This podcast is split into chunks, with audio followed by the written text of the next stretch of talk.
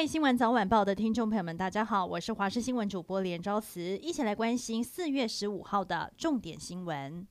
美国前参议员陶德率团访问台湾，总统蔡英文也在今天上午在总统府公开接见，并致辞欢迎访问团。总统在致辞时提到了台湾愿意与美国等国家共同守护印太区域的和平与稳定。晚间也将在总统官邸设宴款待陶德一行人，期盼双方能够就深化台美各层级及各领域的合作议题上深入交换意见，持续强化台美关系的稳健发展。日前因为泰鲁格号事故而向总统蔡英文与行政院长苏贞昌表达请辞的交通部长林佳龙，今天请辞获准，辞职日在四月二十号生效。而今天下午将举行泰鲁格号事故联合追思公祭，包括了林佳龙本人以及总统蔡英文、行政院长苏贞昌等人都会到场致意。至于继任人选，目前被外界点名的是交通部政务次长王国材。礼拜六之前受到东北季风的影响，北部东半部以及中南部山区有局部的短阵雨，其他地区为多云。明天水汽更多，但星期六就会稍缓。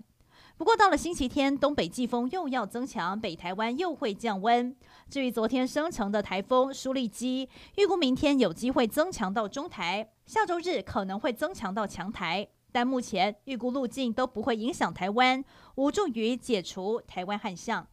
桃园一名王姓女子在昨天晚间六点左右，突然冲进了中坜警分局仁爱派出所。她很焦急地向员警表示，她的母亲疑似是癫痫症发作，要紧急送医，但担心这个时段车流量很大，会塞车延误就医时间。员警获报后，立刻去发动警车为王姓女子开道，顺利在六分钟之内抵达了布利桃园医院进行急救。新冠病毒持续肆虐全球，全球的确诊人数早已超过了一点三亿人。为了遏制疫情，各国积极施打疫苗。不过，在阿斯特捷利康 AZ 疫苗出现了少数血栓案例之后，丹麦开出了全球第一枪。丹麦卫生局就指出，施打 AZ 疫苗得到血栓的风险过高，每四万名接种者当中就有一个人可能得到血栓，决定停打。白沙屯妈祖进香，十三号晚上驻驾西螺广福宫，早上起驾，大批信众热情供应茶水、咖啡，还有玉米、西瓜吃不完。过程当中，有一位十七岁的脑麻儿，在家人陪伴之下，从花坛开始跟着走，打算要走三天，要走到北港，希望祈求妈祖保佑健康。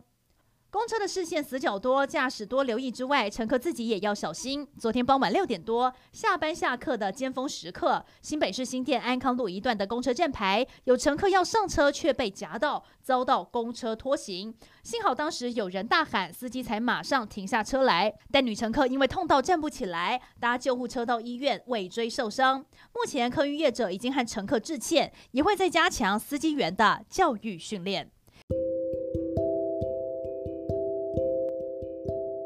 以上就是这一节新闻内容，非常感谢您的收听，我们再会。